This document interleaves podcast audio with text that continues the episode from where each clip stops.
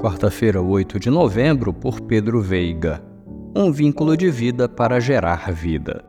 Assim como o Pai me conhece, eu conheço o Pai e dou a minha vida pelas minhas ovelhas. João 10, verso 15. Jesus diz que o verdadeiro pastor vive para gerar vida em suas ovelhas.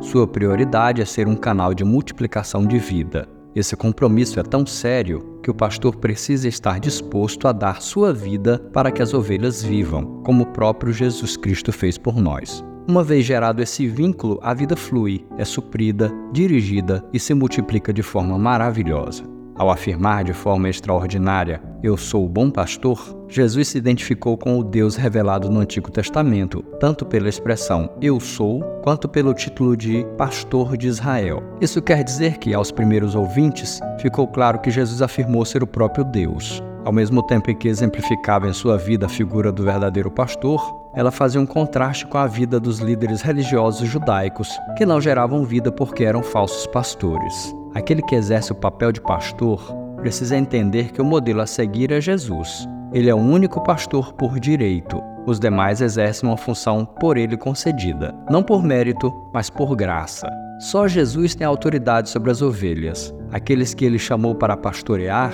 recebem dessa autoridade. A nós, ovelhas de Cristo, cabe-nos discernir a voz do pastor, para não irmos atrás de líderes falsos, agradecer pelos verdadeiros pastores e honrar o Supremo Pastor, vivendo de forma a glorificá-lo em tudo.